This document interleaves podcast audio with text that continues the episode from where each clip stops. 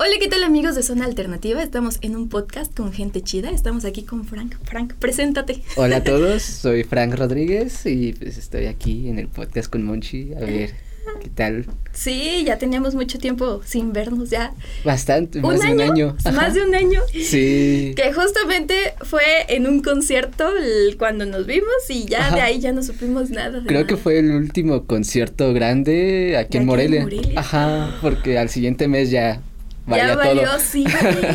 Pero bueno, tú te fuiste, yo, yo me enteré que tú te fuiste al, al Vive. Sí. Sí, al Vive Latino. O sea, literal, fue tu último, último concierto. Fue el último concierto. De hecho, me acuerdo que un día antes de irnos al Vive, estaban ya como que muchas noticias así este, circulando de que bandas habían cancelado, de que posiblemente ese día en la noche se iba a cancelar el festival y todo. Y aún así nos fuimos y pues no se canceló nada, pero pues sí hubo bastante, empezaron los contagios ahí gracias a nosotros. o sea, pero tú sí le pensaste, sí dijiste, ¿le voy o entro o no le entro? O sea, sí, de hecho, este, con nuestros amigos, con Chris y con Chompy, eh, que, que, íbamos a hacer la cobertura de, del Vive, sí estuvimos pensando bastante así como de si vamos o no vamos pero al final sí nos decidimos porque también habíamos hecho tour. Entonces muchas personas estaban ahí ya, pues también esperándonos, entonces fue como, pues vamos a ver qué onda. Si vemos que se pone feo, pues con la pena, los que se quieran quedar, pues ya se quedan, y los que no, pues nos vamos y no sé, nos quedamos el fin de semana en México, encerrados en el hotel, o ya viendo a ver qué onda. el chiste, bueno, que al final de cuentas fueron a trabajar, como se Ajá, exactamente, sí. Pero pues sí fue fue raro, o sea, esa experiencia, porque veías a toda la gente así como con sus disfraces, sus, cubrebocas, pero en como haciendo burla Ajá. y ya después fue como, ah, no inventes, entonces así vamos a estar todo un año. Era verdad. sí, era, era verdad. broma, era verdad que así vamos a estar siempre, es que estuvo cañón, o sea, como de un día para otro todo se esfumó, como que, ah. Sí, yo me acuerdo que, o sea, el domingo todavía termina el festival, nos regresamos y yo dije así de, ah, pues va a estar todo tranquilo. No, el lunes ya no había nada en Morelia, todo estaba cerrado. Y pues sí fue raro porque yo venía de tanta gente y luego llega aquí y no hay nadie, ya todo, nadie quiere salir y todo así muy feo pues sí me choqueó un buen. Yo creo que fue como un apocalipsis, ¿no? Es como que, ¿qué rayos qué está pasando? Sí, hace cuenta así como, como en Dark, cuando, cuando este, viajan en el tiempo y están así en el futuro donde está todo desolado. Así me sentí, como que viajé en el tiempo, llegué a Morelia y estaba desolado y fue como, ¿qué pasó? ¿Qué está pasando? Tú vienes de un ambiente completamente diferente. Ajá. Sí, no, estuvo muy loco, pero pues sí, ese fue el último concierto al que, al que fui. Por una parte yo creo que estuvo bien, pero es que quién iba a imaginar que iba pasar tanto tiempo, o sea, un año para que después regresaran, volvieran a regresar eh, los conciertos, ¿no? Ajá, paulatinamente. Y aún así está raro como, como que quedó esa, no sé, como espinita o esa sensación extraña de ya estar como en, entre tanta gente. Antes era muy normal, ahorita ya sientes raro, así como hay mucha gente y esa persona no tiene cubrebocas, entonces es como de mm, ya no me siento a gusto. Te genera como algo mental, como que ah, rayos. Sí. Entonces, pues sí es muy extraño, o sea, antes podías estar así sudando, eh, pegado con más personas sin problema, ahorita es como de, no, mi espacio personal, aléjate poquito, distancia, por favor, y cubrebocas, todo. Entonces, no sé, o sea, siento que ahorita los eventos que están saliendo, pues está curioso también la forma en la que los están dividiendo, así como con ¿Cómo se llaman? La, como, no, no jaulas porque se escucha feo. Estamos como animales No, pero así las divisiones que hacen está, está como muy curioso porque también siento que como que es otra sensación del concierto, te sientes como muy limitado, entonces Fíjate que raro. sí, porque pues obviamente los conciertos es hasta para conocer gente. Yo creo que en los conciertos conoces gente de todos lados y son los que se te hacen tus amigos de toda la vida o que vas a volver pues a ver algún, en algún otro concierto. Sí, que sabes que es gente que está como que comparte los mismos gustos que tú y va a estar como inmersa en pues no no sé si tanto en tu círculo de amigos, pero en ese círculo social de personas que ubicas que dices, "Hey, te conozco, ¿qué onda? ¿Cómo estás?" Listo. Así, o sea, pero ahora es como de, ¿cómo vas a hablar a la persona que está en la jaula 3? tú desde la 9, entonces es como de, no, es muy raro, como que también esa parte siento que está, o sea, es feo, pero al mismo tiempo lo entiende el por qué. Entonces, es como, no sé. Este, es, un choque de emociones muy raro. ¿Qué rayos? ¿Y quién sabe cuándo vaya, o sea, cuándo volvamos a la normalidad? Pues está, está cañón. Sí, o sí, ya es esta normalidad. bueno, sí. Teorías acá. no es porque queremos decirles verdad. no, pero sí estuvo cañón. Y por ejemplo, los conciertos virtuales, o sea. Ah, sí. Fue como. Ah, fíjate que no lo disfrutas. O sea, como que sientes que estás escuchando un video de YouTube. O sea, es que no es una sensación. Son sensaciones completamente, completamente diferentes. sí. O sea, yo no era fan. Bueno, al principio no era fan de los conciertos porque nunca había ido a un concierto. Y yo decía, ay, pues son conciertos y pues estaban caros. Y yo, o sea, nunca en mi vida me imaginé en un concierto. Pero la primera vez que fue un concierto dije, ¿Qué es, mi vida? ¿Qué, ay, como, ¿qué es esto? Esta es mi vida. Y ya como que la, el formato que lo pasearon virtual es como que, no. No, es que siento que se pierde mucho porque eh, es, es como dices, es ver un video o es como ver la grabación de un concierto que ya teníamos desde hace tiempo, o sea, cuando se grababan los shows en los festivales, en los conciertos, pues es eso mismo, pero no tienes como esa cercanía o esa conexión que hay artista público del momento, así en el instante, no, no existe.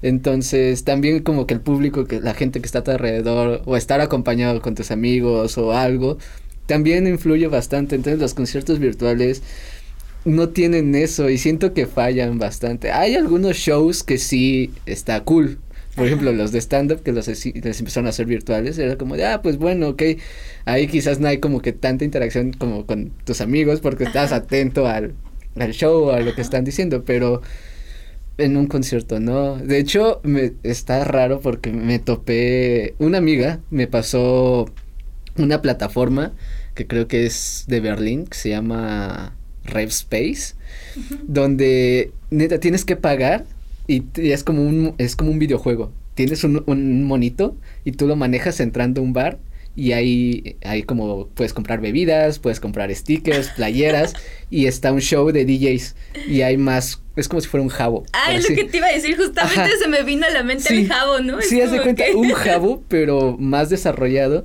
y puedes platicar y todo.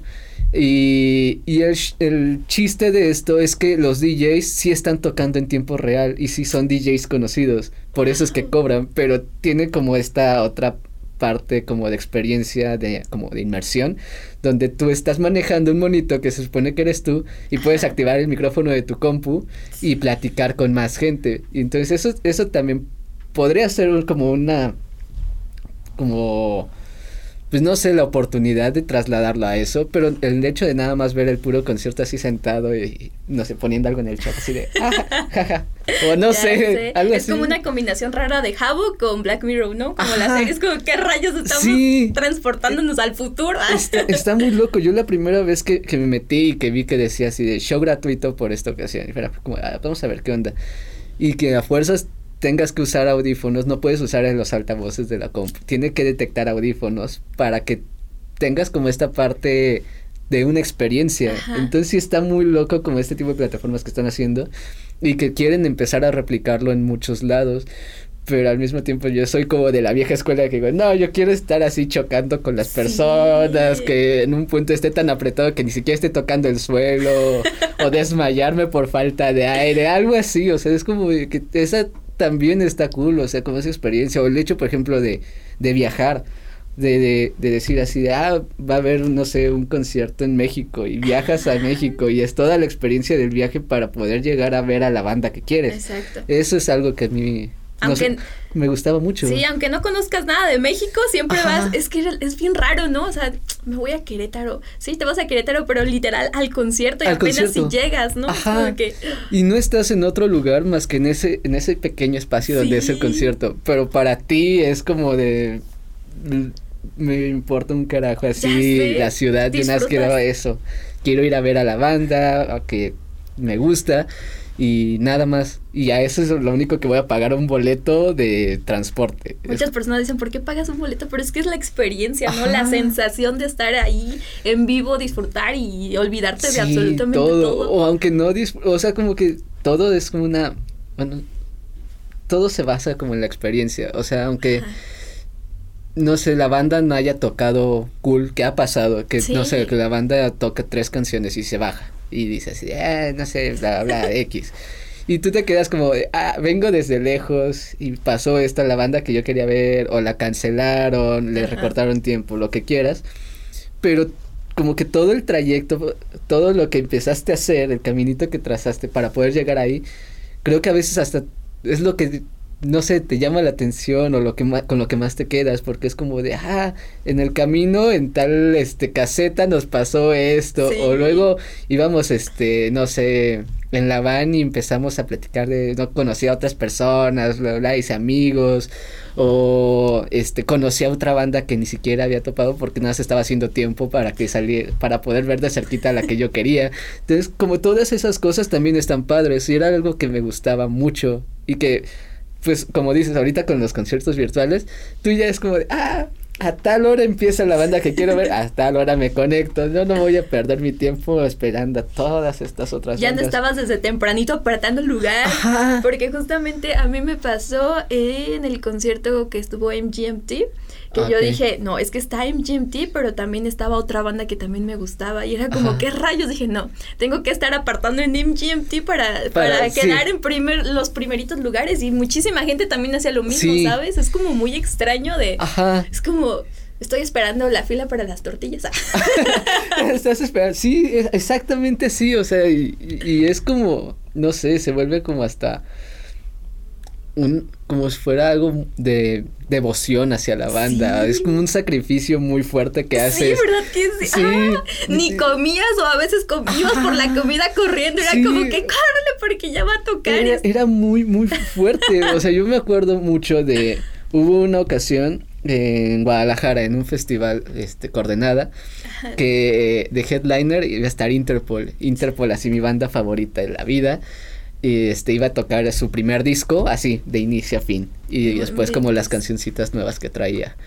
Entonces al mismo tiempo que él estaba iba a cerrar ese escenario este como una hora antes iba a estar otra banda que a mí me gustaba mucho que se llama The Growlers y aparte iba a estar Paramore al ladito de The Growlers. Entonces muchos de mis amigos se fueron y me dejaron así solo, porque era como de, no, es que falta una hora y así de, no, estamos aquí en la barra, así, para verlos de cerquita a Paul, a todos, y fue como de, no, falta una hora, nosotros sí nos vamos a ir a ver este, a, a Paramore, a The Growlers. Entonces yo me perdí a ellos, eh, sí, de que duré ahí, no sé, como tres horas parado, sentado, en la lluvia, todo, o sea, de que sufrí de todo, pero al final cuando estás viendo así a la banda cerquita y que estás como con todo eso, es como, ah, valió la pena, no importa de que pasé dos horas sin ver a nadie, pero estoy ahorita viendo a la banda. Es, es que sí, se vuelve así como un sacrificio muy fuerte y, y esa conexión está bien bonita.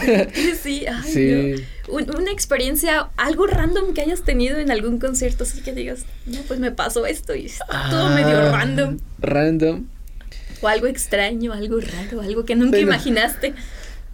Hubo, eh, bueno, no tanto como una experiencia random, pero una vez, de hecho, en un festival latido, este, hicimos un experimento con un amigo, porque notamos que los mexicanos somos así, súper manchados con los mismos mexicanos, o sea, entre compatriotas nos echamos acá mala vibra, entonces nosotros íbamos a pedir cervezas y nos daban la cerveza más caliente que encontraban o nos servían, nos atendían mal, así, feo. Entonces mi amigo me dice, al próximo lugar donde vamos a comprar cerveza hay que empezar a hablar como argentinos. Fue como de, ¿neta? Fue como, sí, vas a ver que nos van a atender bien chido. Fue como, va, jalo. Entonces llegamos, empezamos a hablar como argentinos, pedimos la cerveza y todos se peleaban por atenderte. Neta, así de que eh, llegabas y decías, eh, una birra, bla, bla, esto. Fue como de, ah, sí, este, ¿de cuál quieres? Te servían así la cerveza más helada de todas, así, no, pero te atendían súper bien. Fue como de, qué raro, pero será solamente en las cervezas. Y empezamos a hablar como argentinos todo el festival y a todos lados nos dejaban entrar. Había filas para entrar, había como una cúpula. Ajá. Y este, había fila para entrar, entonces nosotros llegamos y fue como de, vamos a saltarnos la fila, entramos así seguros, si nos dicen algo empezamos a hablar como argentinos y que no sabemos qué onda. Va, Entramos y un guardia nos detiene así de, oye, es que hay fila, ah, es que no sé, no soy de aquí, soy de Argentina y pues siempre pasan así.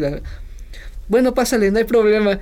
Y, y, nos dejaron entrar antes de que todo el filonón que había de gente esperando. Y fue como de, ¿qué onda? O sea, ¿por qué? ¿Por qué tiene que ser así con, con los mexicanos o con la gente de aquí y con los extranjeros si buscas así como que dar una buena imagen? O sea, desde desde casa empieza a aventar eso. Entonces, desde ahí fue como de, ah, pues igual al próximo festival donde nos empiecen a tratar así medio feo, hay que empezar ya sabes, a... Ya sabes. Ya voy empezando a, ensayar mis, mis idiomas, ¿no? mi, acento. Tus acentos, lo que sea, de español, este, argentino, cualquiera, pero neta vas a ver que te atienden diferente. Y es muy raro. Y eso fue algo muy random que se nos ocurrió así de un momento a otro. ¿Cuál fue la experiencia más chida que has vivido en los conciertos? Más chida. O sea, mi concierto favorito y que así viví al máximo fue igual recuerdas? con fue igual de Interpol. Eh, pero fue en un teatro de la Ciudad de México. Y para todo esto estuvo bien loco porque como un mes antes Interpol había había estado en México, pero de sorpresa como que había hecho una conferencia de prensa, así que un día antes mandó coordenadas a los medios y llegaron a una casa que se llamaba Casa Roma o algo así. Entonces empezaron a grabar un video del trayecto y luego que según en la conferencia de prensa se metió un vagabundo, bla, bla, bla y todo eso. Entonces fue como una campaña que armaron para empezar su gira mundial del último disco y la gira iba a empezar en, en México, pero ya no se iban a centrar como en venues convencionales como el Palacio de los Deportes o así. Iba a ser, ajá, teatros porque decían que querían hacer una experiencia diferente de o sea, como que todo el set que habían armado iba a ser como muy no sé, raro, sofisticado, oscuro también. Entonces, yo me, me entero así de que la, la primera fecha iba a ser como por agosto, algo así. Y en el club de fans mandan así como un código para que lo metas y tener compra anticipada compro mi boleto, le digo a un amigo, nos vamos. Y justamente el día que nos toca a nosotros el concierto, que era un martes, empiezan a grabar el video del segundo sencillo de ese disco. Pero así de que empezamos a ver que se empiezan a abrir como que paso entre unas butacas y va pasando una cámara así. Y entonces vemos que empieza a salir Paul Banks así con un trajecito y empieza a cantarle a la cámara y fue ¿están grabando el video? Y a los meses veo que sí es el video y fue como de... Oh, ¿Y tú? Yo estuve ahí. Estuve ahí y aparte el set estuvo hermoso porque tocaron creo que todas mis canciones favoritas de todos los discos. Entonces yo me acuerdo que, o sea, yo compré un boleto así como hasta arriba porque pues barato, no hay mucho dinero. Entonces desde allá los estaba viendo y estaba llorando y llorando así de... ¡Ah! Porque todas las canciones eran las que a mí me gustaban y fue muy hermoso y duró como dos horas y media. Porque por lo general los, los shows son como de una hora. Entonces esto sí fue como de, no sé, me voló mucho la cabeza y ver que también como que esta banda se entregaba mucho al público mexicano y que les quería mucho. Y de hecho hubo un momento donde eh, hacen como un, este, como un encore y Paul se pone a platicar con, con el público, pero en español. Entonces es ese, como esa cosa que también tiene él de, de no sé, o sea, como de, de conectar con la gente, a mí me encantó. Entonces de ahí fue como que dije así, este es el mejor concierto que he venido. O sea, valió la pena todo, todo, todo, todo, todo. Y es que son experiencias que nunca te imaginaste, ¿no? Es como que qué rayos, qué está pasando aquí. Sí, y es que es, aparte era en un teatro, el teatro así súper bonito, elegante, y yo era como de, pues, podría ir a un teatro a ver, no sé, una obra, no sé, algún otro tipo de show, no un concierto de rock. Ajá. Pero aún así es como de, entiendo por qué querían hacer aquí, entiendo que es como, tienen pensado como una experiencia muy diferente. Ajá, las luces, todo era como, se cuenta que un momento como si estuvieran haciendo mapping pero alrededor de todo este todo el teatro. Entonces era así como de veías las luces veías a ellos tocando era como de Además yo siento que es como un poquito más íntimo, ¿no? Más personal, porque obviamente un teatro pues no tiene la misma capacidad que un menú más grande, ¿sabes? Es como que, te sientes más presente ahí. Ajá, y es que aquí de cualquier lado, pues estaba cerquita, porque los teatros, no, como dices, no son grandes, entonces tú veías así muy bien de cualquier lugar. Por ejemplo, no sé, en un Palacio de los Deportes, un Foro Sol o cualquier otro lado, es así como, ah, veo puntitos y mejor ves la pantalla. Porque es como, ah, pues, de ver allá así como que apenas o que me están tapando, pues veo la pantalla y todo el concierto es ver, la pantalla, pero estás escuchando la música. y acá no era, acá era como de, no hay pantallas, todo, o sea, como que estaba todo preparado para que los vieras a ellos y vieras que iban a grabar el video porque era secreto, o sea, nadie, nadie, nadie sabía que se iba a grabar video ese día. Y de hecho, este, está muy loco porque justo en el video se ve, se ve como la parte de atrás, este, como las cortinas así de, el, telón del teatro. Entonces fue como, inventes ese día. Voy a llorar, estoy llorando. Estoy llorando. Yo me acuerdo que cuando vi el video sí fue como de no inventes, si era eso, con razón. Yo pensé que nada más era así como los videos normales que graban de los conciertos y luego los compras piratas afuera. Pero no. Tiene remix, ¿no? que tiene remix, así, que te avientas dos conciertos diferentes. Como, ah, mira, viene repetida esta canción. Y el otro, rock. mira, el grupero y el de, el de Interpol. Sí, pero ese concierto sí, para mí fue el, mejor de toda mi vida. O sea, no, no sé, me, me voló mucho la cabeza cómo fue. Wow. Y por ejemplo, pues ya sabemos que, que también has cubierto eventos, conciertos. ¿Cuál ha sido también tu experiencia así con artistas que digas, ay, que te decepcionaron? Que me decepcionaron. Sí. Uy. Mm. es que está difícil porque artistas que me hayan decepcionado realmente... Creo que no me decepcionó, pero dejó mucho a desear a Tino el Pingüino. creo que la última vez que vino aquí a Morelia, porque teníamos una entrevista con él. Entonces, pues la dinámica de la entrevista es de que le estés preguntando, él se explaye un poquito, cuente sobre sus, sus cosas, su música, lo que ha hecho, de dónde nace como que la inspiración para las letras, todo. Y él era muy tajante en sus respuestas. Entonces fue muy difícil llevar una entrevista así porque él le preguntabas así como de, este, en tal canción en qué te inspiraste porque pues vemos que la letra dice esto, tienes así como una citita de esta, esta, esta frasecita muy, como muy icónica de esta canción, qué onda, cómo salió. Fue como, de la vida. ah, gracias. Gracias por inspirarme. Wow. Mind blowing. sí, no, entonces era como de. Ay, en la vida qué fue lo que pasó? No, pues, pues las situaciones normales que vive cualquier persona y de ahí sale como estas rolas, son como muy muy humanas. Gracias. Ah, qué siguiente pregunta. Entonces fue muy difícil, pero de ahí en fuera, o sea, creo que todos los artistas se han, se han portado. Sí. Sí, sí, es que no, no he tenido como una mala experiencia con ningún artista. Todos han sido como muy, muy padres. O quizás también es que soy como muy tímido. Podría parecer que no. Pero cuando veo a un artista es como de, ah, no le quiero pedir foto porque no sé cómo vaya a reaccionar. Entonces me he perdido así como de fotos por con muchas personas. Y es que luego también entra la cuestión, ¿no? De que, ay, es que si le tomo foto va a pensar que soy el fan loco. Y es como que, ay, te aguantas de eso, pero es como que, ay, perdí mi oportunidad, ¿sabes? Sí. ni me va a recordar. Sí, no, y aparte, tú más que nada sabes que cuando estás trabajando, cubriendo un evento, la parte profesional te dice, no puedes fanear. Tienes que mantenerte profesional. Yo soy aquí el que, ah, sí, mira, yo siempre voy a ver a los artistas, pero por dentro estás así como, quiero una foto con él, yo te veía de chiquito.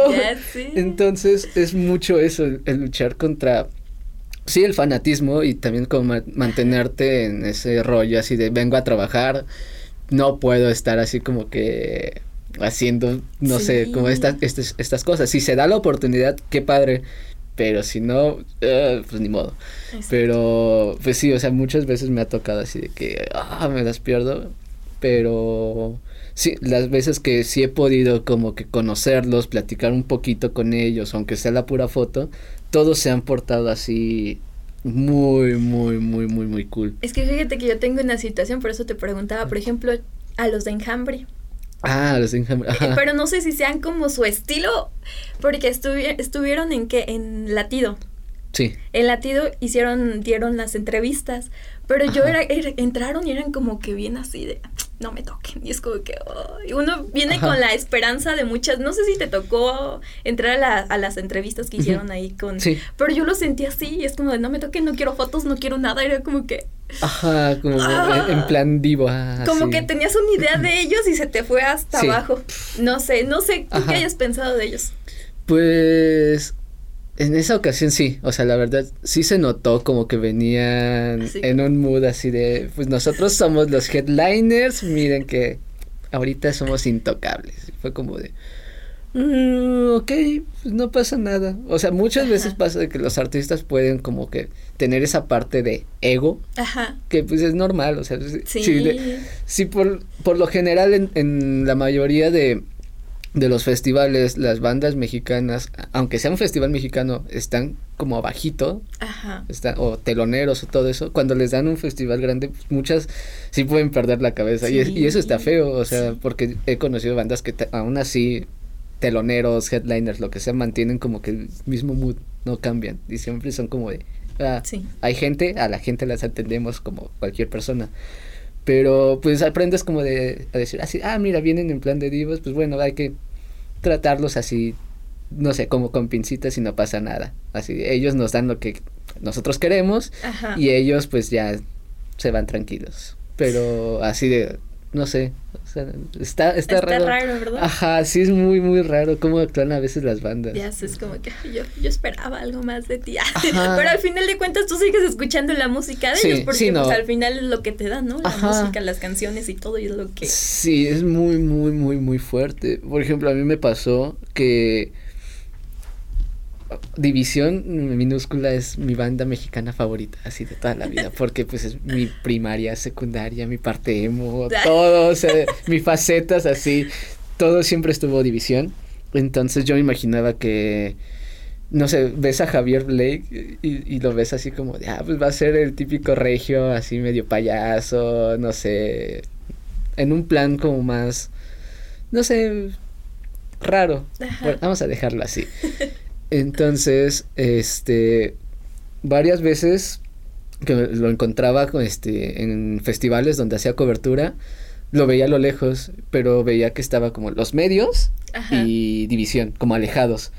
Y así como, no, sí, va a ser así como súper payaso, o igual todos ellos son así como de, ay, ahorita no, no queremos entrevistas, este, o algo, o nada más vamos a durar cinco minutos, porque muchas veces te dicen eso, y ni siquiera ellos te lo mandan a decir con el manager, así de, nada más vamos a tener cinco minutos y es todo, y es como de, ah, ok, va, nos atendemos.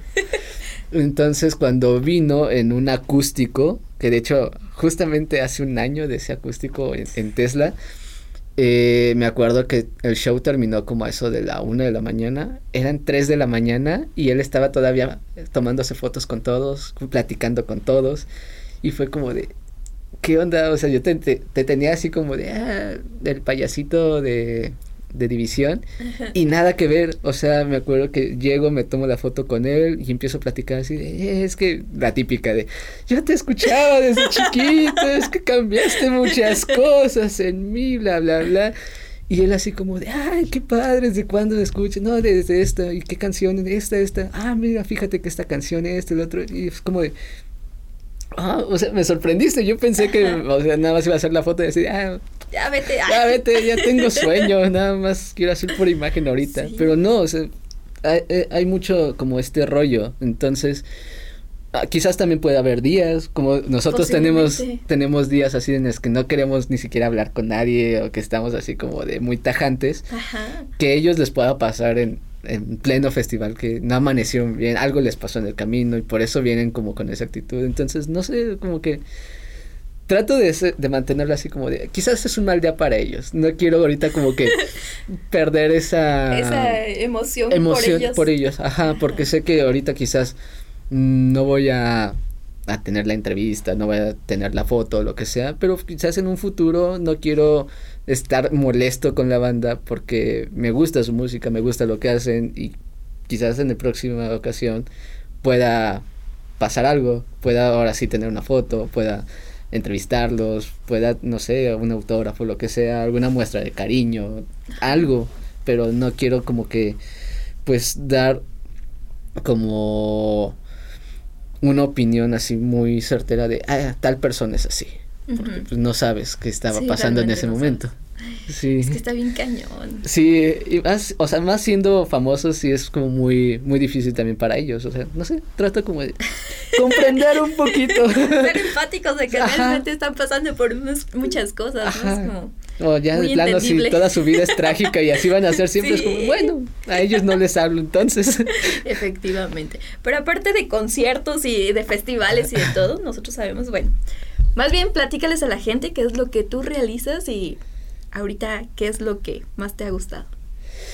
Ah, de lo que realizo, pues bueno, hago bastantes cosas, o sea, pero el cine es otra de tantas cosas que, que amo, o sea, no solo el cine, o sea, me gusta como mucho programas, series, tal, todo lo que tenga que ver con cosas así audiovisuales en cuestión de de una historia, como de contar historias. Eso es algo que me gusta. También, o sea, puedo a veces ser como muy chorero. Por lo mismo, porque me gusta, si me gusta consumir historias, también me gusta contar historias. Entonces, este, es algo que siempre he estado como dentro de, de mis gustos desde la secundaria yo escribía muchas cosas. A veces era así como que empecé como con poesía, porque había un taller de poesía en mi secundaria. Entonces empecé así, ay, sí, mira, así cosas bien, bien X. Y después este, me empezó a gustar como a meterme en esta parte de cómo se construía como una historia más en concreto, cómo se hacían los cuentos, cómo se hacían fábulas, este teatro, cómo se hacía un guion para teatro. Ya creciendo, también me gustaba como de contar una historia en canciones con las bandas que llegué a tener. Era así como de ah quiero escribir una canción que hable de esto y escribías ahí cualquier cosita. Ah chuchita me dejó y me siento triste entonces cuando entro a la carrera también siempre me gustó como o, sea mi carrera me, me encantó de inicio a fin porque siempre estuvo como en esta parte de que era muy versátil, podía estar en cualquier lado, podía estar en radio, podía estar en tele, podría estar escribiendo, entonces abarcaba muchas cosas que a mí me llamaban mucho la atención. Y, y de la nada una materia que nunca había visto en la carga de materias que te dan al inicio era guion. Entonces, cuando, cuando llega la materia de guion y nos empiezan a explicar todo este, este proceso y cómo armarlo, cómo, cómo escribir, cómo describir un personaje, cómo hacer como un entorno así ficticio, pero que al mismo tiempo se sienta real, a mí me voló la cabeza. Y desde ahí fue que dije de, ah, quiero hacer esto más, o sea, quiero que las cosas que si no es por vocación, que sea por hobby o por lo que sea, pero quiero estar haciendo esto, quiero que se vuelva como un hábito, por así decirlo. Entonces me gustó tanto escribir que nuestro proyecto final en la carrera era hacer un corto. Entonces. Bendito corto. El bendito corto de, de profe Zúñiga. que sí. No sé, de hecho, el profe Zúñiga tú lo conoces, es una persona que de ley siempre te va a poner guiones bien raros, películas muy raras, pero que es como de yo no sabía que esto podía existir, yo no sabía que se puede escribir de esta forma o que se podía ver una historia como tan bizarra, o sea, porque yo estaba como mucho en lo convencional, yo no era como un exquisito así de cine, yo era como, ah, vea lo que había en el cine o en la tele, normal, pero cuando tomo clase con el profe, este sí me abrió mucho la mente, me abrió mucho como el camino de decir, ah, mira, puedo escribir sobre estas cosas, de algo tan banal, puedo escribir sobre el, del insomnio, de dónde nace el insomnio, qué le causa a una persona el insomnio, puedo escribir sobre muchas cosas. Entonces, el, empiezo a hacer el guion para este corto, este proyecto, y empiezo a hablar de de, de parejas disfuncionales. Entonces. de la vida común. De la vida común, así. Entonces empiezo a escribir, pero empieza como en un sentido muy de thriller, así, como asesinatos, bla, bla, todo esto. Entonces, pues sale el, sale el corto, empieza a girar. De hecho, el, el profe Zúñiga lo, lo llevó a cabo en producción y que estuvo bien, bien loco porque fue como de pues yo nunca me imaginé estar como en, como con tanta gente, yo estaba acostumbrado a que los trabajos de cortos que hacía éramos nada más nuestros cuatro compas y era como de, pues, tráete la cámara y grabamos con el cel el audio. Y acá era como de, tienes micrófonos, tienes asistentes así, tienes quien, quien hasta te ponga una bandera para que no te dé sol y puedas ver así bien la ya más profesional. Ajá, y es como de... está pasando? Y, y uno saliendo de la carrera es así como de hay mucha responsabilidad en mí. Nunca pensé que fuera tanto. o sea, de que yo entregaba tomas desenfocadas, aquí no creo que pueda haber eso, no, sé si pueda haber chance de grabar al día siguiente. Entonces fue como mucha presión, pero al mismo tiempo daba mucha seguridad. Entonces, no sé, de ahí empezó como que me llamó mucho más la atención esta primera experiencia como profesional. Y de ahí saco mi segundo corto que sigue hablando de parejas disfuncionales.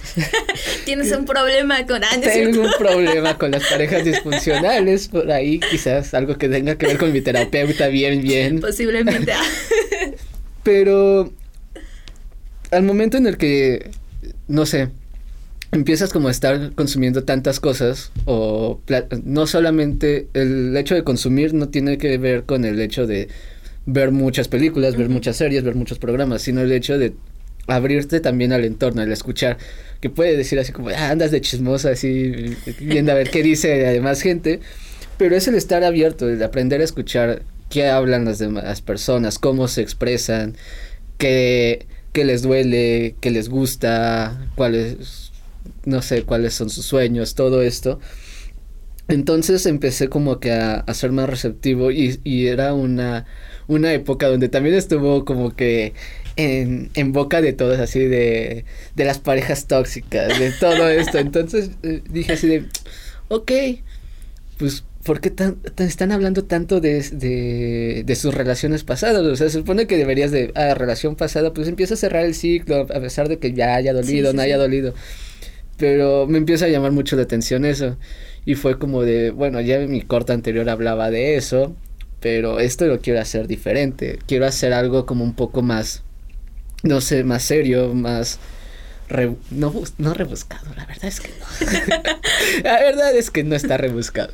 Pero como dándole otro contexto. Entonces empecé a notar como ciertos patrones este, similares en todas las relaciones. Todas las relaciones tienen como un ciclo de vida idéntico. Como eh, en, en, cine también hay una cosa que se llama el paradigma de Sitfield que te habla de que todas las películas son iguales. Todas, o sea, todas pasan por el mismo arco narrativo.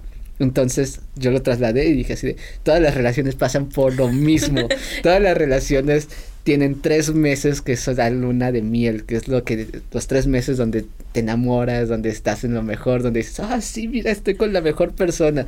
El cuarto mes empiezas a descubrir cosas nuevas, empiezas a decir, ah, esto no me gustaba, y empieza a ver con los pequeños conflictos, que estos pequeños conflictos se van trasladando y que en una parte culminante posterior a los cuatro meses, que puede, de ahí no se puede ser cinco, seis, un año, dos años, lo que sea, pero de, a partir de este cuarto mes, esos problemas van creciendo y van aumentando de tamaño, este, desembocan en lo mismo, desembocan en una, una codependencia, desembocan en este, inseguridades, desembocan en, en, muchos problemas que están inmersos todas las personas y no tiene que ver como con un rango de edad, no, es como que todas las relaciones están así.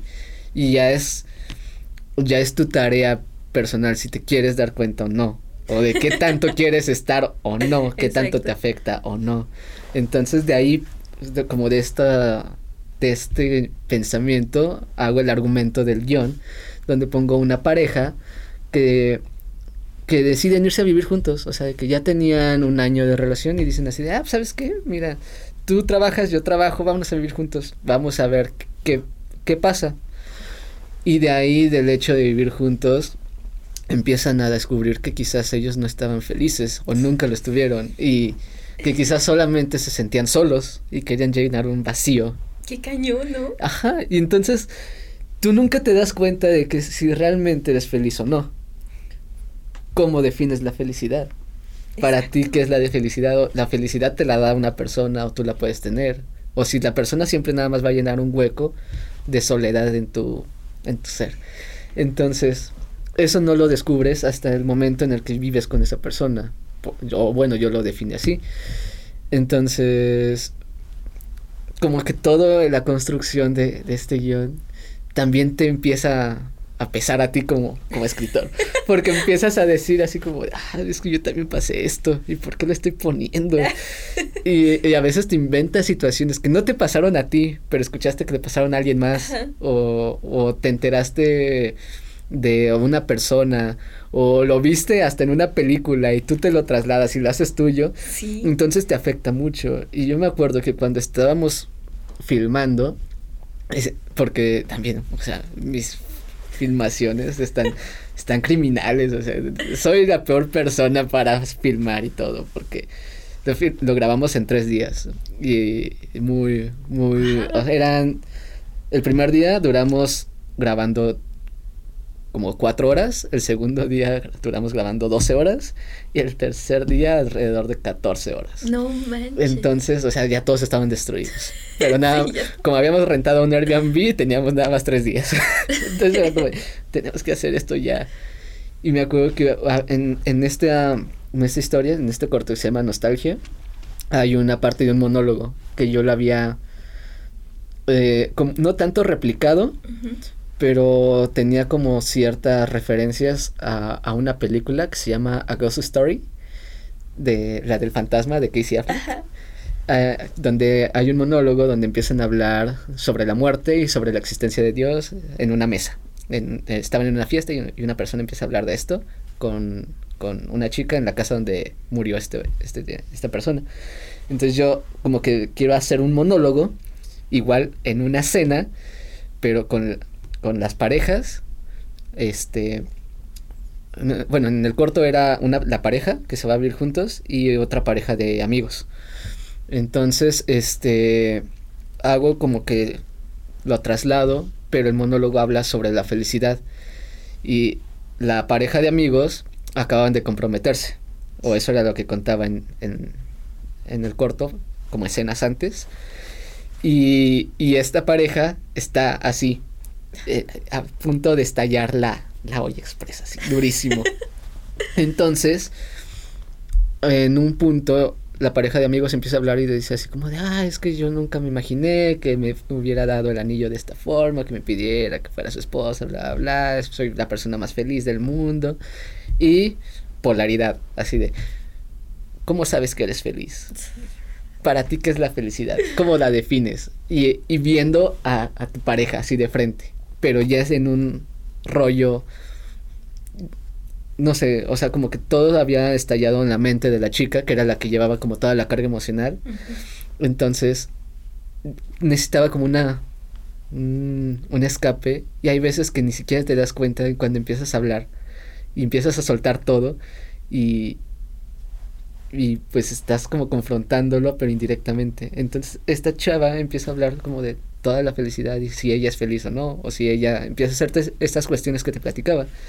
Entonces, yo me acuerdo cuando estábamos grabando esto, yo fue así de, me tengo que salir. Y le dije a, este, a Marco, que él hizo toda la fotografía, dije, quédate a cargo, porfa, yo no puedo estar aquí. Porque sí me había afectado tanto el escribir esta historia que que esta parte para mí era así como que cúspide, porque no sé, o sea, inconscientemente adopté como el papel del personaje, aunque yo no haya hecho esas cosas, aunque ni siquiera vaya como en contra de muchas de las cosas que, que yo pienso, que yo tolero, pero creía que ella me estaba reclamando a mí por haber escrito eso o por haber por haberla puesto en esas situaciones. Entonces, era muy interesante porque decía, ¿por qué me siento mal? ¿Por qué quiero llorar ahorita? ¿Por qué me siento culpable de lo que está diciendo? Si es ficticio.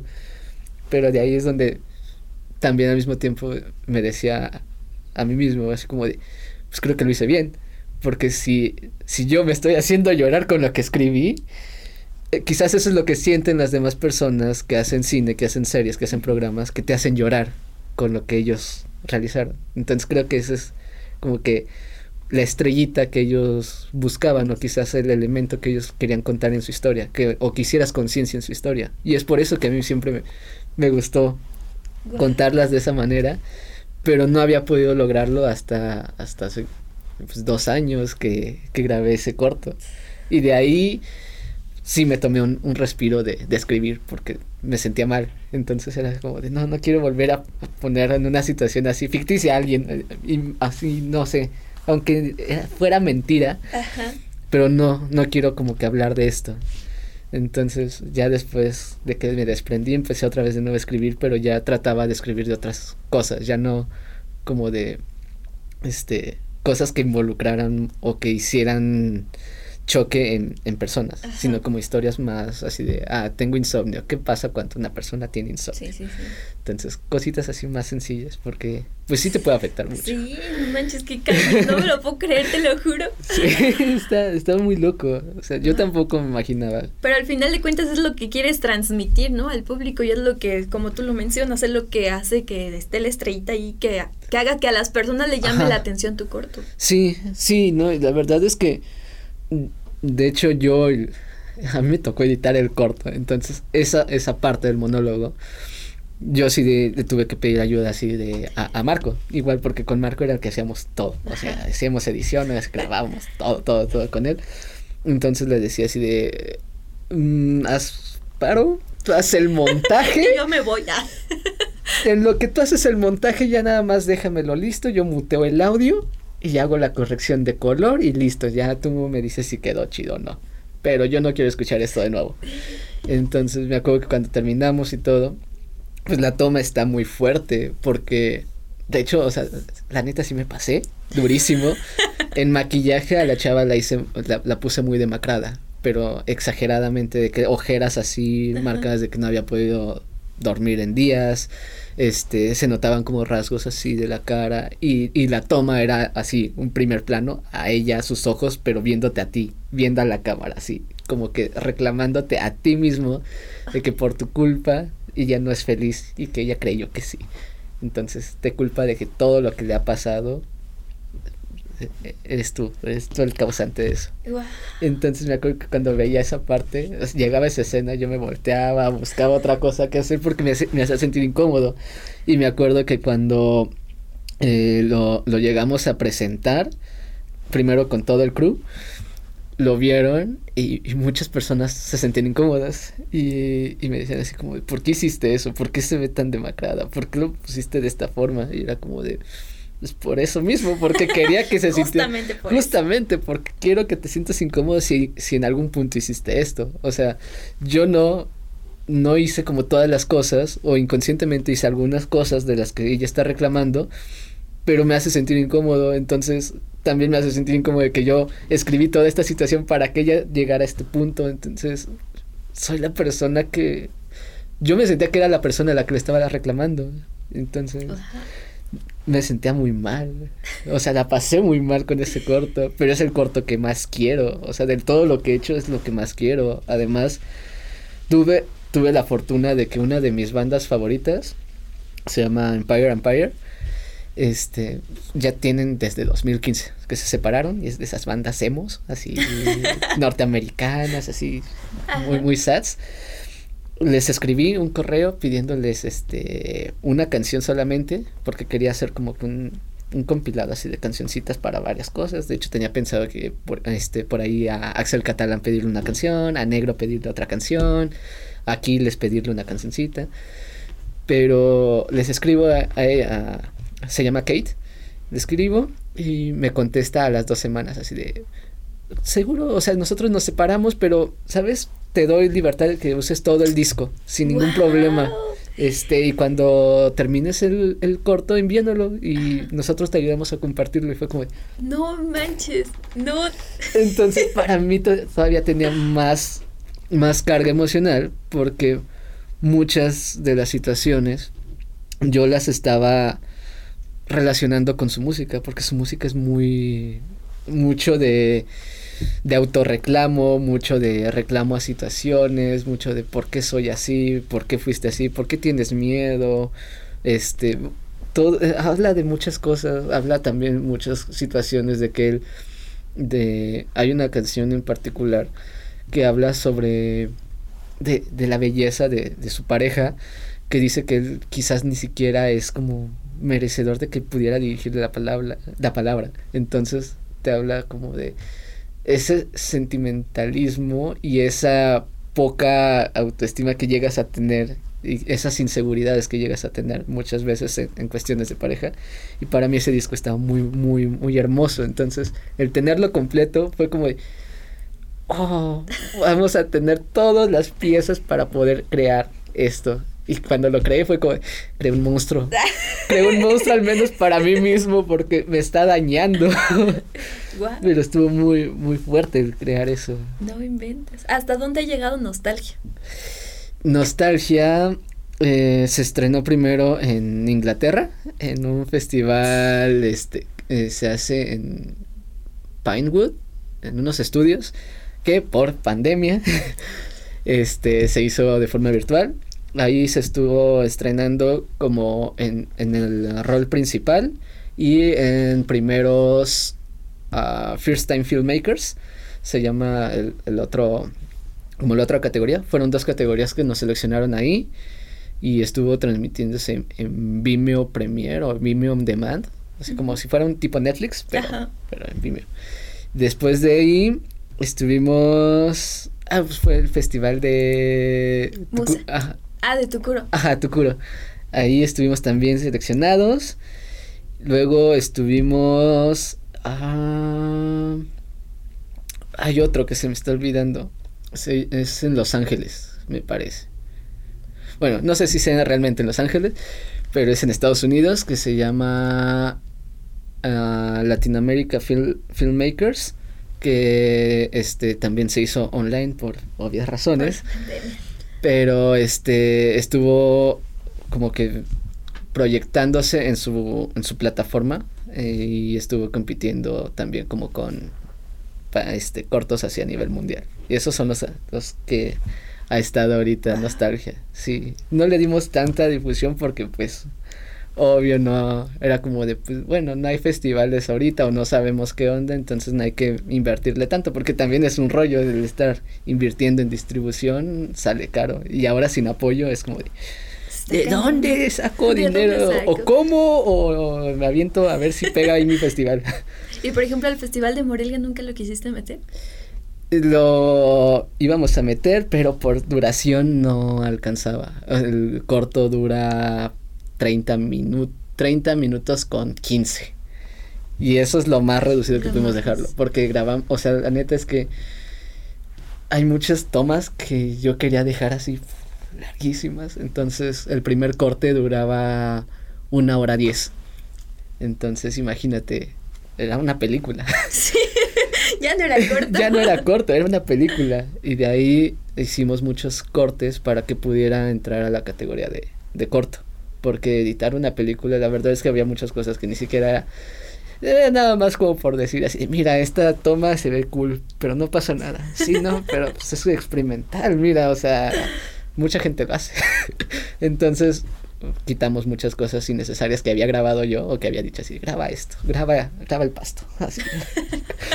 y ya, este, después de reducirlo lo más que se pudo fue poquito más de 30 minutos. Entonces también en el ámbito de los festivales, eh, 30 minutos es mucho para un corto. O sea, estaba otra categoría que son mediometrajes, pero pocos festivales tienen esta categoría. Entonces, sí era muy complicado estarlo metiendo a varios lados, por eso es que también no nos quisimos arriesgar así de, vamos a meterla a tal lado porque cuando hacen la programación de, de, de los festivales, también influye a la hora de la selección. No es tanto que el, el corto no sea bueno o, o, sea, sea bueno o sea malo, sino es como de cuánto dura, cuánto tiempo tenemos para darle a, de programación a, a todos los cortos que vamos a presentar. Si queremos presentar 15 cortos, tienen que ser de 15 minutos, 10 minutos, o máximo 20, 25. Por ahí se cuela unos de que sí es media hora, pero es un corto así fuera de serie. Entonces, para hacer mi segundo corto, pues no era fuera de serie. Para mí sí, pero para que, las demás personas quizás no, porque pues, es un tema ya, ya muy explorado. O sea, ya hay muchas películas que hablan sobre amor, sobre el ciclo, sobre rompimiento, sobre felicidad. Entonces yo lo quería hacer como, no sé, trasladarlo a algo personal de, de mi círculo, de, de amigos, conocidos, que pasaban por eso y también como para yo liberarme y eh, desprenderme así de ya, ya no hay que hablar de parejas disfuncionales. Esta es mi última no vuelvo a entrar a una relación, gracias. Desde ahí ya no voy a entrar a relaciones. no, es que está bien cañón, ¿no? Sí. Está, está complicado. Es muy complicado, sí. Y por ejemplo, ¿qué tan, o sea, cómo tú ves el posicionamiento del cine, por ejemplo, aquí en Morelia? La verdad es que yo antes te lo pongo así, como en la carrera yo creía que eh, cine en Morelia, o gente que hace cine en Morelia, no había. ¿Verdad que sí? Bueno, yo también tenía esa misma idea. Es que está, es como muy de nicho, o es muy, eh, muy de el gremio del cine, así cerradito. Yo decía así como de, pues es que de dónde sale tanta selección michoacana. si yo no veo nada. Nadie está firmando de mis conocidos en Facebook, nadie, nadie. Bueno, eh, conocí a dos personas, a Mariano Rentería y conocía a... Ah, ah, se me olvidó, me acuerdo de su apellido, Benavides, que también es amigo de, Mariano. A ellos son los únicos dos que, llegué a conocer, pero fue por un evento de música. Justamente todos nos conocemos en un evento de música, ¿no? exactamente, me acuerdo que fue un evento de música y fue eh, en, en unos de estos eventos que antes se hacían, que eran los Sofar Sound, en un sofá, este, Mariano estaba presentando sus cortos en un segundo piso, porque se hacían en unas casas. Entonces en el segundo piso estaba Mariana ahí presentando sus cortos y abajo estaba el show, que de hecho fue cuando tocó Negro, tocó Las Explorer y tocó Los Hijos. Entonces estabas, si querías escuchar música ibas abajo si querías ver cine, ibas a, arribita. Entonces ahí los conocí y fue que dije, ah, mira, hay dos personas que hacen cine, pero no se avientan 10 cortos para llenar la sección michoacana.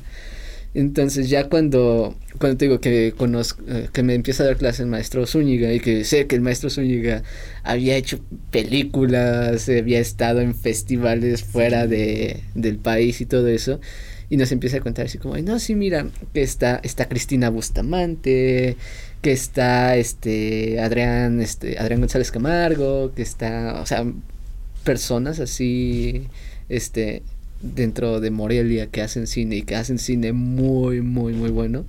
Fue como de, ¿dónde estaban hace tiempo? Yo estaba buscando gente que hiciera. Ajá, entonces como que empiezas a, no sé, como las personas a las que les gusta tu misma música, así con el cine, es como de, esta persona sé que si voy a tal película, me voy a encontrar con ellos. O sea que si voy al festival de cine, van a estar ellos y ya los ubico de vista y ya después es como, ah, ¿qué onda? ¿Cómo estás? ¿Conoces a tal? ¿Conozco a tal? Y es así como, ah, sí, sí, lo conozco. Entonces, como que de ahí empecé como a, a conocerlos y empecé a ver su trabajo porque también no... Se escucha feo, pero antes yo no me metí a ver la sección michoacana en el festival porque era como, ¿es esto o me aviento una película? extranjera. Eh, una película extranjera, que va a estar Lars von Trier, que va a estar tal peli que va a estar tal famoso, nada más a decir una... Entonces, no sé, antes era mucho así, ahora es como lo primero que, que hago es cuando sacan la, la lista de, de seleccionados, ver quiénes están. Y es como de, ah, mira, está tal, tal, tal, tal persona que son. ajá, que son conocidos. Entonces es como de, ah, me voy a aventar la sección Michoacán ahora, porque ahora hay unos nombres nuevos y están seleccionados, entonces quiero saber quiénes son. Eh, y de ahí es como de, pues también quiero nutrirme, o sea, yo no sabía que hacían cine aquí y muy bueno, y cine que, por ejemplo, Mariano y este, ah, Jorge Sistos, otro chico que el, el, año pasado estuvieron seleccionados sus dos sus cortos en este en el Festival de Cine ahora están presentándose en la Semana de la Crítica de Cannes.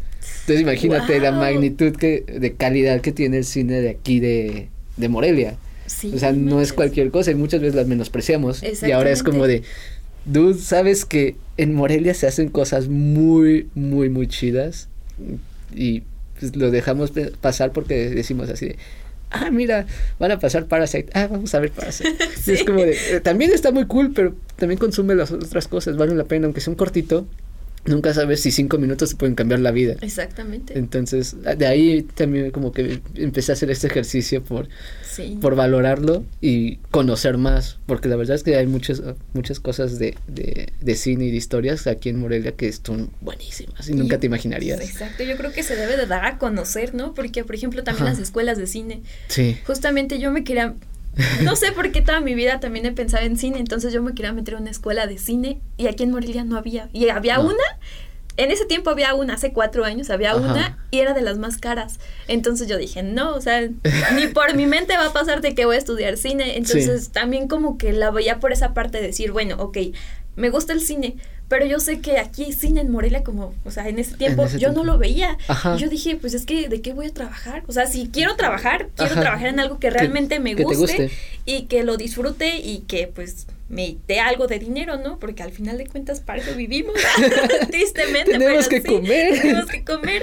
Entonces era muy complicado de que encontrar una escuela aquí de cine. Entonces, justamente por eso me fui a comunicación, porque dije, bueno, comunicación lo tiene todo. Tiene radio, tiene cine, tiene televisión. Dije, si no encuentro de cine, encuentro de alguna otra cosa, pero el chiste es como no salirnos de nuestra zona de confort, ajá. y decir, bueno, o sea, si no encuentro uno, pues encuentro otro y pase lo que pase. Entonces, fíjate que justamente este año creo que he visto más escuelas de cine aquí en Morelia y creo que acaban de abrir una. No recuerdo el nombre, pero creo que acaban de abrir una aquí en Morelia. ¿En serio? Sí. Sí, está cañón. Yo también cuando cuando estaba buscando, bueno, siempre fue como mi opción, este, comunicación. Ajá. Pero también hubo un tiempo donde me gustaba como que ver escuelas de cine. Era como de, ah, mira, me gusta así grabar, me gustaba mucho tomar fotos, cosillas así. Entonces era como de, ah, quiero saber cómo está este show. Y aquí en Morelia mm, yo no había encontrado cuando yo estaba buscando desde la prepa. Y en México, como allá está este parte de mi familia, eh, fue como de, está el CCC, pero sabes que el CCC es como la máxima casa de estudios de cine y que para entrar es como de personas hacen el examen 10 veces y que son personas que neta están consumen tres películas diarias y tienen un badaje así de cine inmenso y yo era como de este, mi película favorita es El efecto mariposa. si me deja entrar, por favor, estoy chiquito. Entonces es como de, pues no, ni de pedo voy a poder entrar aquí.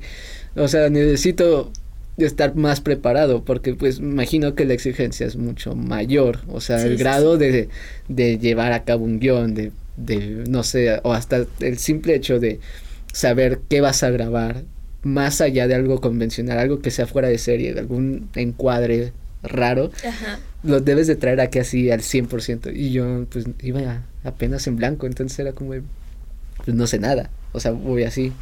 Por eso también me he decidido por comunicación encuentro que tiene esta parte de cine y fue como de, hay que aprovechar al máximo esto que tenemos, o sea, aunque sea poquito. Y después, como dices, o sea, te encuentras con más gente que está en, en la misma situación, que estudió otras cosas, pero su pasión también fue el cine, y que también se puede aprender de forma como, este, como en el camino, por así decirlo, y está cool porque nunca sabes las capacidades que pueda tener. No por el, no no es tanto como la escuela o de donde vengas. Muchas muchas veces es la persona. Si la persona tiene el talento así nato o lo va desarrollando con el paso del tiempo hace cosas fuera de serie hace cosas que que sí son de trabajo duro de, de, de seguir como ese sueño o esa meta de decir yo quiero no sé tres años hacer una película que mínimo esté en el festival. Y fue como, ah, pues bueno, es, es probable, pero para eso tienes que trabajar bastante. Entonces es, es, es, eso, creo que toda la gente que está aquí en, en Morelia y todos como nosotros, nos hemos puesto como esas pequeñas metitas, que es decir, como de, ah, yo quiero lograr mínimo grabar un corto, que no esté en ningún lado, pero mínimo decir, mira, yo tengo un corto, hice esto. Bien o mal, pero estás cumpliendo esa meta, pero ese, esos sueño, esa, como esa vocación, por así decirlo, te va a ir llevando a pulirlo poco a poco. Y en un, momento que menos lo esperes, pues estar como, como ahorita lo está Mariano y Jorge, así de que ellos también empezaron como de, exhibían sus, sus cortos en, en lugares así, eh, casas abandonadas a bordo de carretera. De hecho, Mariano lo cuenta en, uno de sus cortos, que él, para poder presentar como todo lo que grababa, tenían que irse a casas abandonadas, llevarse un proyector, hacer fiestas y ahí proyectar para que la gente conociera su trabajo. Y poco a poco empezó a hacer historias que conectaban con la gente y que esas historias lo empezaron a dar como que posicionamiento, poco a poco. Entonces, pues, él, él y nosotros tenemos las mismas capacidades, solamente es como de seguir en, en el constante. Sí, avanzar, no es como de no quedarte a de, ay, no, no me quedó ya, pues ya, ahí lo, ahí lo dejo, ¿no? sí, o no estudié en tal lado, entonces no voy a poder hacer esto. Es como de, no, todo lo puedes hacer, sí, tú puedes hacer todo. Yo también tengo esa idea de que todas las personas pueden hacer cualquier cosa. Mientras uno se lo proponga, yo digo que cualquier persona, así sea la cosa más difícil, yo siento que las personas tienen la capacidad de hacer las cosas. Sí, es que creo que nosotros nos limitamos mentalmente mucho. O sea, y, y, más, ahora que somos la generación así de las cosas inmediatas, queremos tener todo así a la voz de ya.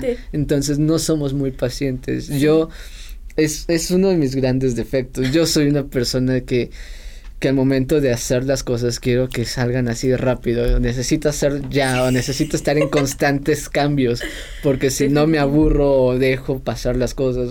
o no sé, o sea en mi trabajo, o sea, hago como cuatro tareas al mismo tiempo, pero no porque las esté haciendo así al momento, sino empiezo con una, pierdo la idea, empiezo con otra, pierdo la idea, empiezo con otra, entonces es como si estuviera trabajando en cuatro cosas a la vez, pero no puedo estar concentrado en una sola, porque necesito así como de rapidez, rapidez, rapidez, y al mismo tiempo me desespero porque es como de, ah, necesito acabarlo pronto, ¿por qué estoy tardando tanto? La, la, la, o quiero el resultado ya, ya, ya, ya, y, y las generaciones pasadas era como de, no, todo su tiempo. Todo su tiempo. Relájate. No. Yo creo que si estuviéramos en esa época estaríamos así, mira, así como, ah, no. Ajá, y ahorita, por eso mismo es que creo que también estamos presionados y somos el meme de que nuestros papás a los 20 casados con casa y nosotros si compro tortillas ya me quedé sin dinero. ¿Verdad?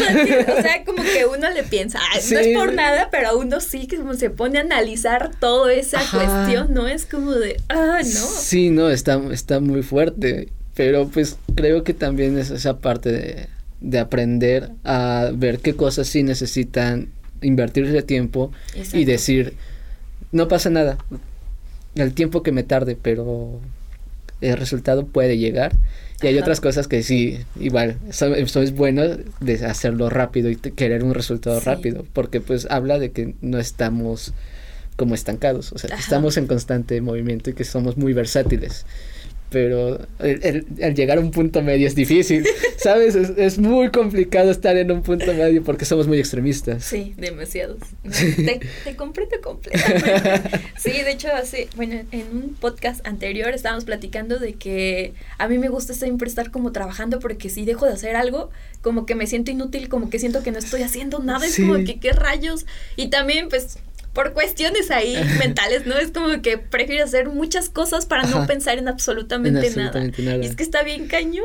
O sí. Sea, sí, es que es, muy fuerte, no sé, como que no sé a qué se deba, pero realmente me he dado cuenta que muchas personas como de, de, la edad estamos así, o sea, que necesitamos estar como que ocupados o mantener la mente ocupada porque si estamos sin nada que hacer, al menos a mí me empieza a entrar una paranoia así durísima. Por ejemplo, cuando llego a estar en la oficina y que termino algo rápido y, ya no tengo nada en mi daily, es como de, ok, todos están trabajando, yo no estoy haciendo nada, pero yo ya acabé. Pero van a decir, eh, no está haciendo nada, ¿qué está haciendo aquí? Se está haciendo menso y es como, de, pero no es cierto, entonces necesito pedir más trabajo, pero pues, ¿qué más pido? O sea, ¿qué más hago? Igual, o sea, pero estoy bien. Entonces empieza un dilema así tan fuerte. Ajá, y, y, cualquier cosita es como, sí, me están viendo, me están viendo que no estoy haciendo nada, pero todo es mental, todo está en tu cabeza. Entonces, como que tienes un chip de que sí necesitas estar ocupado, pero también necesitas como esos breaks de decirte, definitivamente. Ya, ya acabé, o sea, ya, relájate, por favor. tómate un break, no Pero pasa hasta eso lo piensas, no es como, a ver, no, ya, relájate, tranquilízate y ya, no hagas nada. Sí, llega un punto en el que hasta el hecho de querer tomarte un descanso que, que es necesario para tu bienestar, lo piensas bastante y es como de, no, tu descanso debe de estar inmerso en tu rutina diaria, no debe ser una opción. Exacto. Porque si es una opción, te estás dañando a un punto en el que vas a dejar de funcionar algunos años o esto te va a llevar a un problema grave en unos años. Y que no estás disfrutando el momento en el que estás descansando, simplemente estás pensando de que estás descansando. Sí, Está muy loco. No, yo duré unos, hace unos meses, yo duré con un estrés así durísimo de que me despertaba muchas veces en las noches, o sea, dormía una hora y era como, se me va a hacer tarde. Me despertaba, me, me enderezaba y era como, todavía está oscuro, no, me voy a dormir. Y así estuve, pero mis sueños eh, eran conexiones a lo que yo tenía que hacer en la mañana y conexiones a, mi rutina. Entonces era así que me, me, dormía y soñaba que se me hacía tarde o soñaba que tenía que hacer tales cosas, mis pendientes. Entonces no descansaba por estar pensando en eso.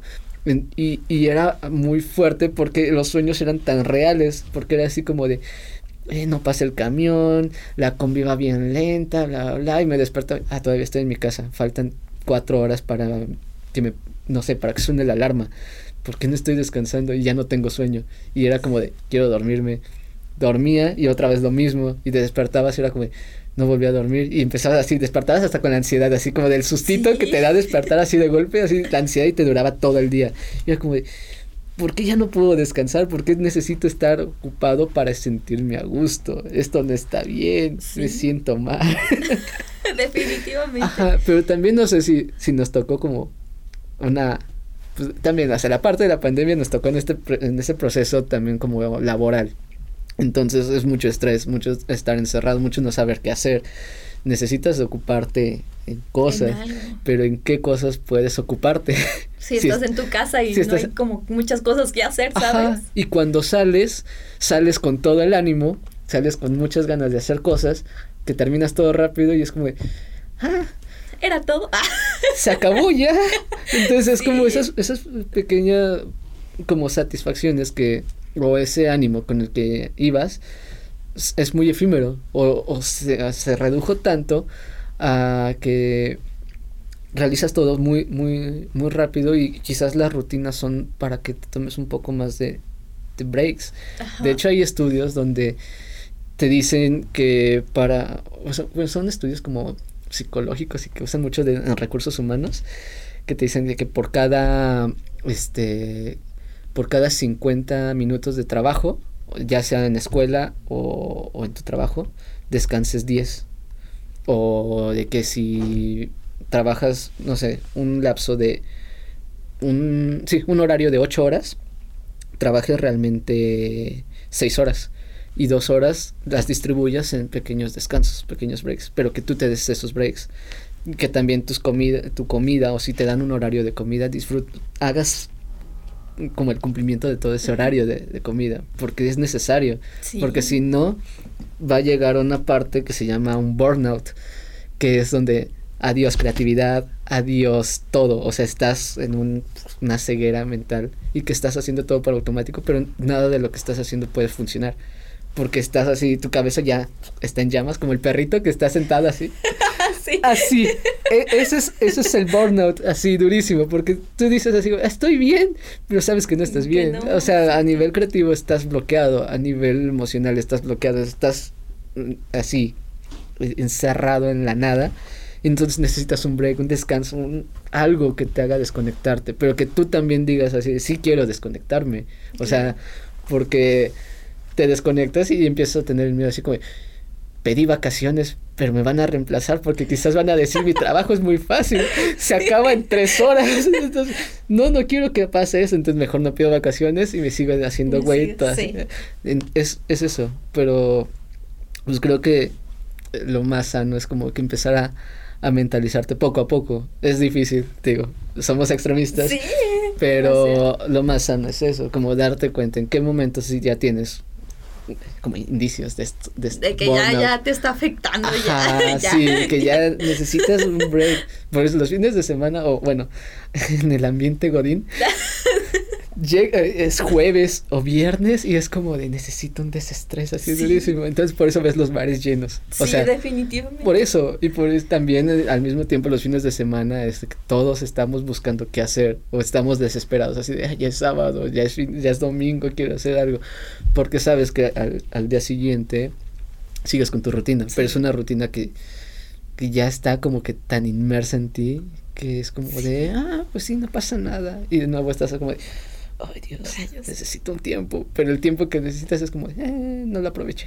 Exactamente, es que está, ay no, es que es un tema muy raro porque si realmente literal el trabajo te ocupa de todo, o sea es como, ah, por ejemplo, también los fines de semana se te pasan volando, ni sientes, o sea, como que son dos días, pero esos dos días en qué se te fueron en nada. En nada. Y es como, ¿qué rayos? O sea, ¿en qué estoy disfrutando? ¿En qué momento disfruté mi fin de semana? Sí, no, o sea, yo, yo no les creía a mis papás.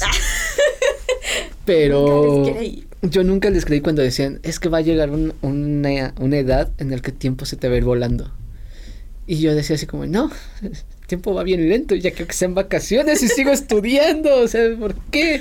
Los puentes se me van así de volada, pero solo los puentes, los días de la escuela se me pasan lentos.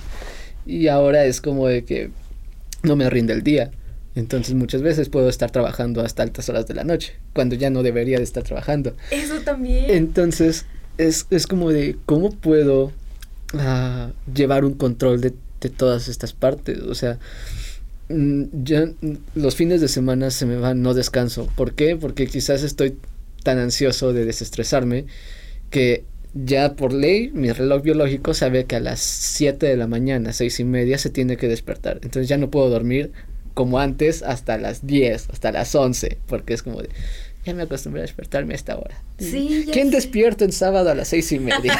Definitivamente somos los memes de Facebook. Sí. No, y luego también está cañón de que no te puedes dormir, o sea, son tres, cuatro de la mañana y tu mente está como despierta y es como que rayo. Al 100%. Pero ¿sabes qué? Es que yo tengo una teoría, bueno, no una teoría, sino que realmente como que la madrugada es tu momento para sentir paz. Sí. Definitivamente es como de, ok, si toda la, toda la mañana estuve ocupada, toda la tarde estuve ocupada y no hice nada, bueno, sí hice todo, pero en la madrugada es como, ok, ya, es mi tiempo, es para mí. Es como, no me quiero dormir porque siento que si duermo no estoy disfrutando la noche, no estoy disfrutando la madrugada. Es como, es muy extraño. es muy, muy, raro. O sea, a mí, cuando recién me, me mudé a, acá a mi casa, este, antes de que llegaran mis roomies, pues yo estaba solito en la casa. Entonces, Hace cuenta que llegaba del trabajo y todo estaba en silencio. Y en las madrugadas, peor aún, porque era como de, ya no hay ruidos de la calle, oh, me quedaban cerca varios bares, entonces todos los bares apagados, así todo, full, silencio total, y era la noche, y así sin poder dormir, y era como de, qué a gusto se siente. Entonces me acuerdo que me, me salía de la casa, así, suéter, me iba caminando por la calle, y era como de, ni, en la calle se escucha nada, qué a gusto, o sea, qué paz, pero al mismo tiempo es como, son dos y media de la mañana, me tengo que parar seis y media. ¿Qué estoy haciendo de mi vida? Porque esto no lo puedo tener en el lapso de las 7 a las 12 que me debo de dormir. O sea, ¿por qué no puedo tener como esta, esta paz? O sea, porque siempre, siempre tiene que ser en la madrugada. Porque también tus momentos más creativos son en la madrugada. Porque es cuando Está raro. Sí, está súper extraño. Por eso odio mi cerebro muchas veces. Porque, porque trabaja hasta la madrugada. Sí, no. O sea, digo, retomé un poquito lo, de, lo del corto. El corto yo lo escribía a las 3 de la mañana. Así, el, guion estaba a 3 de la mañana escribiendo. Porque era cuando más se me ocurrían ideas. Y, en la, y me despertaba, hace cuenta, ah, tenía un horario bien feo. Eh, me, me, despertaba como eso de las 2 de la tarde, 3 de la tarde, y me dormía como 6 de la mañana, 7 de la mañana. O sea, mi, mi horario estaba hecho trizas. Entonces, a mí me gustaba como que tener ese horario, porque decía, mi, mi momento más creativo inicia a la 1 de la mañana. Entonces, a la 1 de la mañana todos están dormidos, todo está en silencio, y yo, esa, ese silencio era como, qué paz. Y mi, mi cerebro hacía como clic, y era como, mira, esta idea está cool para este momento. Sí, cierto. Y creo que ahí es cuando tenías que aprovechar, porque si no, o sea, se te iba toda la onda al día siguiente, era como de, no, lo tengo que hacer en ese momento. En ese momento, ajá, exactamente, porque yo muchas veces traté de, no sabotearme, pero de, de componerme, diciendo así de, me voy a, a estar, voy a estar en vivo más de 24 horas, así, para las 12 ya ahora sí dormirme y al día siguiente ya estar como que con un horario bien. Y pasaba eso, entonces al día siguiente que ya tenía mi horario bien, no podía escribir nada, estaba así bloqueado todo el día, a pesar de que a las 8 yo decía así como haciendo cálculos a esta hora debería estar como en mi momento creativo, nada, cero. Y era como de, ¿por qué? O sea, ¿qué está pasando? Y me volví a destruir el horario y era como de, ok, 3 de la mañana y bebe, o sea, como si, como si nada, ¿no? Ajá, podía haber hecho tesis en la universidad a esta hora, pero no, o sea, está raro porque es que las madrugadas son, de hecho son míticas, ¿sabes? O sea, toda la gente en las madrugadas algo tiene una historia en particular. Todo para alguien es como muy muy especial su madrugada. Si llega a desvelarse es como una conexión muy única. Ajá, única y personal y es como de no sé, por ejemplo, a mí me gusta mucho la, la noche porque me recuerda mucho a cuando estaba eh, de chiquito viviendo en Ciudad de México, en la, la, casa de mis abuelos, en la, en la madrugada, si te despertabas así, se escuchaba un reloj, pero de esos así como de... El, y, y afuera había una un poste de luz con de esas lámparas así de como de barra. Ajá. Y se escuchaba como como que fallaba. Entonces yo me acuerdo mucho de esos y esos sonidos era como, ah, me volvían a arrullar. Te relajaban, ¿no? Ajá, o los carros. Entonces, cuando cuando tengo insomnio Hay unas playlists en Spotify que es eso. si tú pones así sonidos de noche ciudad, hay playlists donde es así como diseño sonoro de gente que graba la ciudad, entonces se escucha como el tráfico Ajá. Y es, es puro ruido de tráfico de carros pasando de, de, noche. Se escucha como... Pero ahí es cuando escuchas como toda la realidad, ¿no? Que, te, que está pasando, escuchas los pájaros, escuchas las hojas, o sea, escuchas el viento, escuchas absolutamente todo. Haz de cuenta como esos videos de este ASMR. Ajá. Así, es como similar. Entonces, son como muy en particular, alguien le puede relajar. Ah, bueno, a mí también me relaja la lluvia. Entonces yo tengo una playlist de lluvia, de que cuando también con insomnio pongo así la playlist y sonidos de que está lloviendo a, diferentes intensidades, todo. Entonces así como que me duermo. Es como, ah, estoy escuchando que llueve y está haciendo un calor así, así, ah, sí, está lloviendo, está haciendo frío. O pongo lo de los carros o de la ciudad y es como de, ah, está bien, bien a gusto, esto me está arrullando y así, pero es que ya haces como esa conexión, ¿por qué la, la noche se escucha tan bonita? O sea, no sé, el día para mí suena feo. sí. a mí, no bueno, sí, definitivamente. O sea, en la noche escuchas como todo, escuchas como otra dimensión, ¿no? Es como que rayos, estoy en otro mundo. Ajá. Es que pueden ser dos mundos diferentes, ¿sabes? O sea, el día para mí es feo. Por ejemplo, a mí salir así de día es, es feo, e, es, mucho calor, es mucho tráfico, es mucho conflicto. Y la noche para mí es como lo más tranquilo, fuera de la inseguridad. si no me asaltan. si no me asaltan o algo. Fuera de eso, para mí está muy bonito. O sea, el hecho de, de voltear hacia arriba y ver todo oscuro. O a veces, si no hay. Bueno, por ejemplo, cuando te vas a acampar y que ves así como todo bien estrellado. Eso está hermoso. A mí me encanta. Definitivamente. antes me gustaba mucho ir a, acampar. No he podido últimamente. Pero cada que hay plan para acampar es como de sí, voy porque sé que en la noche voy a estar tirado en el pasto volteando hacia arriba y se ve todo estrellado y, no que literal la siente como aquí, ¿no? La sientes súper así. cerquita y es como, wow. Ay, no hay nada que te interrumpa, o sea, por ejemplo, se acaba como que, no sé, la fiesta y todo lo que hayas hecho así, si vas a acampar, y ya nada más estás acostadito en tu casa de campaña o afuera en el sleeping y es como de, qué paz, o sea, qué tranquilidad así, es tan bonita la noche, a mí me encanta, o sea, para mí me salgo a caminar de noche, porque no sé, me siento más a gusto caminando de noche que caminando en, el día. Y en el día se supone que es como que ves todo más cool, pero para mí es como de, eh, todo es muy flat. No, está... todo es lineal, todo es lo mismo. todo es lo mismo, todo es muy blanco.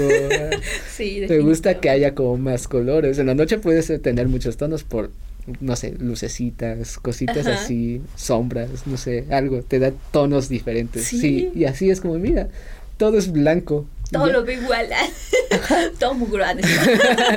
todo el smog, todo. Menos de noche no se ve. ya sé. Ay, Frank, pues muchísimas gracias no, por muchas gracias a ti. Esta plática muy random, pero que necesitábamos en este tiempo de pandemia. Sí, totalmente, es muy cool. Muchísimas gracias por todo. Y esperemos que esta no sea la, la última, sino la primera de muchas que podamos platicar de más cosas de la vida. Sí, yo encantado si Perfecto. se hace. Muchísimas gracias. Gracias a todos. ya, ya.